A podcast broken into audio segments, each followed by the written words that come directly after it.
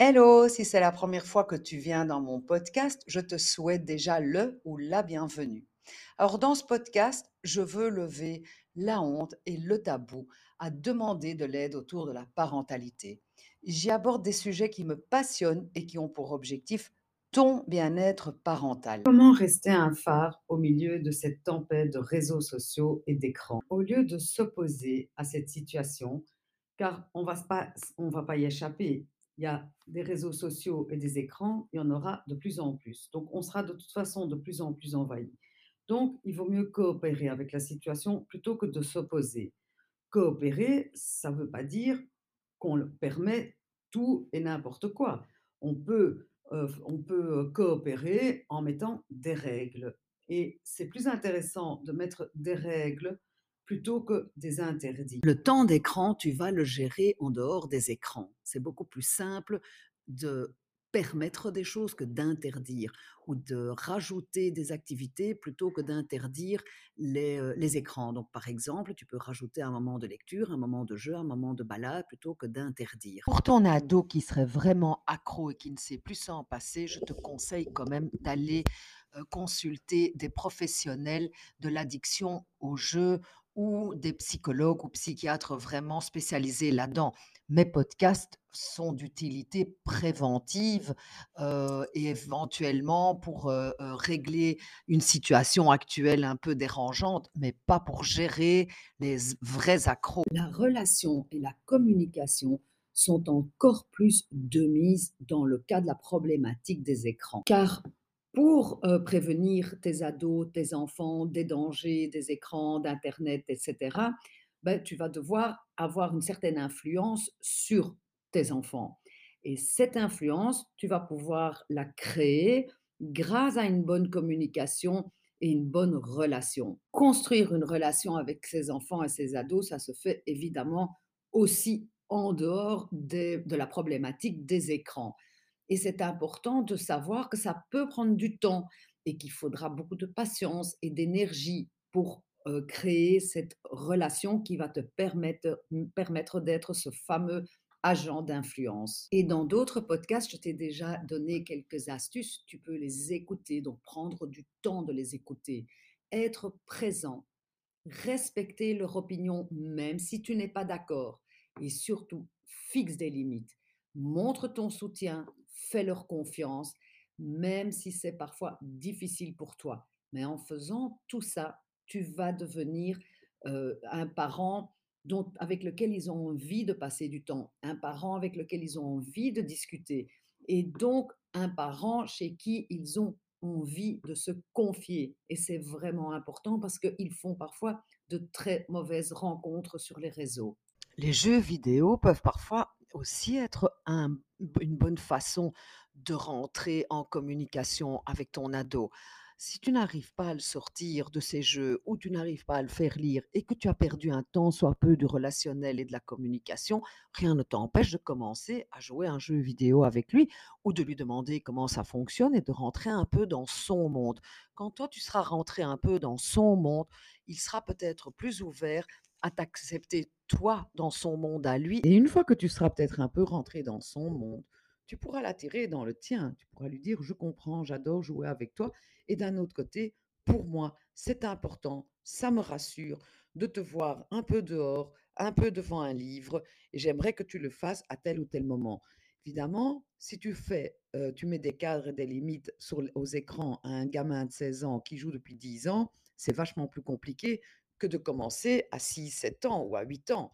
Mais rien n'est perdu et tout est rattrapable. La seule chose, c'est qu'il faudra le faire avec beaucoup de finesse et de pédagogie. Une des choses qui est aussi importante et sur laquelle je voudrais attirer ton attention, c'est les repas de famille. Alors, les repas de famille qui sont organisés, attendus, prévus, style quatre fois par semaine, on mange ensemble, mais les trois autres soirs, vous faites comme vous voulez. Les quatre fois par semaine où vous dînez ensemble, où vous mangez ensemble, il n'y a évidemment pas d'écran à table. Et c'est aussi un bon signe. Quand ton ado vient effectivement quatre fois par soir dîner avec toi ou en famille, c'est quelque part qu'il va bien, ou en tout cas qu'il est encore sur la bonne voie. Une autre chose sur laquelle je voudrais attirer ton attention, c'est le fait que le le les réseaux sociaux et les écrans te dégageaient énormément de temps. Donc maintenant, quand tu vas proposer à tes enfants d'arrêter d'être sur l'écran pour lire, pour jouer à un jeu ou faire du bricolage, il faudra que tu les aides et que tu les accompagnes là-dedans parce qu'eux, ils n'ont plus l'habitude de faire de la lecture ou autre activité en dehors de leur écran. Les écrans ont plein d'avantages, donc déculpabilise. D'abord, tu peux déculpabiliser parce que tu les utilises aussi, tu en uses et abuses à fond, comme moi. Je suis en train de faire ce podcast devant un écran, donc voilà et en même temps, le le les écrans sont des bonnes baby-sit. C'est-à-dire si toi tu as besoin de parler un quart d'heure avec ton boss, tu sais très bien que ton enfant sera devant un écran pendant 20 minutes et au moins à ce moment-là, il ne fait pas de bêtises. Ensuite, on apprend énormément de choses via les réseaux sociaux. Il n'y a pas que les désavantages de TikTok et de Facebook, il y a énormément d'avantages aussi. Heu, ils peuvent faire des jeux, ils peuvent sociabiliser, discuter avec leurs potes, hem, organiser, une, une soirée. Ils peuvent faire un tas de choses grâce à leurs écrans. Comme ceux qui me connaissent le savent, j'ai l'habitude de dire que tout est une question de but. Donc, qu'est-ce que tu veux exactement? Quel est ton but? Petit rappel, les objectifs de tes enfants ne sont jamais les mêmes que tes objectifs. Toi, ton objectif, c'est qu'ils mangent 5 fruits et légumes par jour, qu'ils boivent de l'eau, qu'ils lisent un bouquin, fassent ses devoirs et aillent au bain. Ses objectifs à lui, c'est jouer à des jeux vidéo en mangeant des chips, buvant des sodas et en faisant autre chose que ses devoirs. Donc, il va falloir vraiment assumer tous ces changements. Une autre chose sur laquelle je voudrais attirer ton attention, c'est que tous ces moments où tes enfants sont sur les écrans, toi, ça t'a dégagé énormément de temps. Donc, avant de commencer ou d'introduire un changement, réfléchis bien à l'impact que ça aura sur ton, sur ta journée et sur ton organisation. Parce que quand tu demandais à ton, ton petit de regarder un dessin animé quand toi tu cuisinais, bah, peut-être que c'est mieux de garder ça. Donc, prends bien conscience, sois, sois bien consciente que ça va te prendre du temps de leur faire arrêter les écrans. Moi, ce que je veux, c'est que ta vie de parent soit facilitée, mais que tu rentres aussi un temps soit peu dans tes valeurs éducatives. Et pour combiner les deux, eh bien, il faudra peut-être rajouter de tes valeurs plutôt que de limiter les écrans. Une des meilleures façons d'introduire des nouvelles règles et des nouvelles limites, c'est la réunion de famille. Lors de ces réunions de famille, qui peuvent être soit extraordinaires, soit celles hebdomadaires, on peut imaginer que celle qui aura comme sujet les écrans est une réunion extraordinaire. Et là, tu vas parler des tenants et aboutissants et des solutions qu'on peut trouver pour introduire soit plus de balades, plus de lecture, plus de vie de famille et moins d'écran. Au programme pour un de tes enfants, il y a lire 8 pages et faire ses devoirs. Alors, tu vas utiliser le quand alors.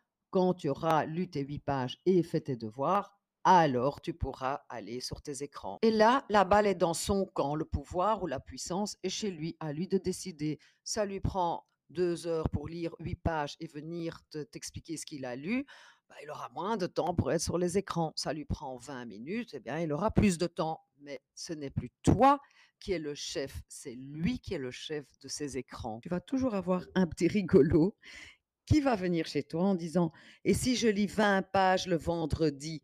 Et que tous les soirs de la semaine, eh bien, je joue sur la tablette, est-ce que c'est bon? Mais si vous n'avez, si ça rejoint votre but et que effectivement il lit 20 pages le vendredi, ben, pourquoi pas?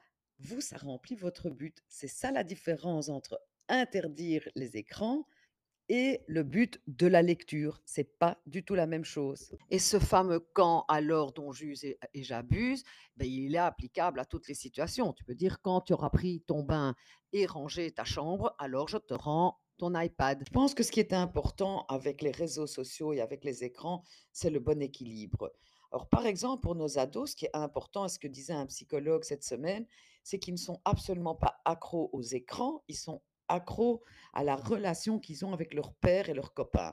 C'est ça qui est important. Et si ça se fait au travers des écrans, et si c'est de cette façon-là qu'ils le font aujourd'hui, eh bien, il faut qu'ils continuent. Mais évidemment, il faudra que ce soit équilibré. Ta présence sera souvent requise parce que pour qu'un cadre soit respecté et contrôlé, il faudra que tu sois là parce que demander à un gamin de 11 ans, certains le font évidemment, de rentrer à la maison, faire ses devoirs, lire les 8 pages et ensuite aller sur les écrans.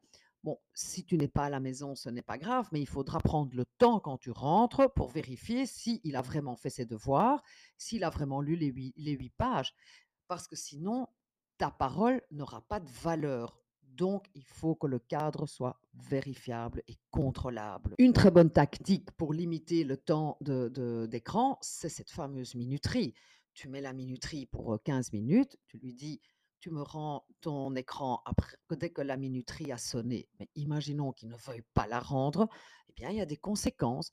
Tu vas lui dire à l'avance: «Soit tu me rends ton écran quand la minuterie sonne, soit demain, je te la donnerai aussi, mais seulement 5 minutes. Soit tu sais me la rendre après 5 minutes et le lendemain, je réaugmente ton temps de lecture, enfin le temps ton temps d'écran, soit tu n'y arrives pas et le lendemain, je t'enlève encore quelques minutes d'écran» et en fait, la balle est de nouveau dans son camp. C'est lui qui a le pouvoir là-dessus. Mais toi, tu as un outil merveilleux, c'est l'écoute et l'accueil des émotions. Un enfant n'ira pas tout seul vers un livre, un jeu de société, un bricolage ou de la plasticine. C'est toi qui vas devoir l'y mener. Parce que lui, il va aller comme comme le cerveau humain est construit, vers la facilité. La facilité, c'est de pousser sur un bouton et de regarder un dessin animé. Que ce soit diminuer le temps d'écran ou que ce soit augmenter, heu, les pages de lecture, ça va pas être facile pour toi ni pour lui. Vous allez tous les 2 devoir sortir de votre zone de confort. En résumé, je te dirais: essaye d'établir une très bonne relation, enfin ou une bonne communication et une relation avec tes ados et tes enfants. Fais de l'écoute active ou de l'écoute, heu, passive si jamais ils râlent quand tu as mis une règle ou une limite que qui ne les convient pas, mais qui te convient à toi. Ensuite, quand tu auras mis le cadre et les limites et la règle, tu vas user et abuser du «ou ou» et du «quand alors» et ensuite, pour finir, mets une règle, un cadre et une limite que tu peux tenir et qui t'arrange toi. Et comme je le dis à chaque fois, essaye, réorganise, discute avec tes enfants, vois comment tu peux faire et mets en pratique. Il n'y a que la pratique qui te fera évoluer. Tu peux lire, écouter tous les podcasts que tu veux, il n'y a que la mise en pratique qui va te faire évoluer. Alors bonne semaine parentale à toi, bonne fin de vacances et à la semaine prochaine pour un nouveau podcast qui te veut du bien.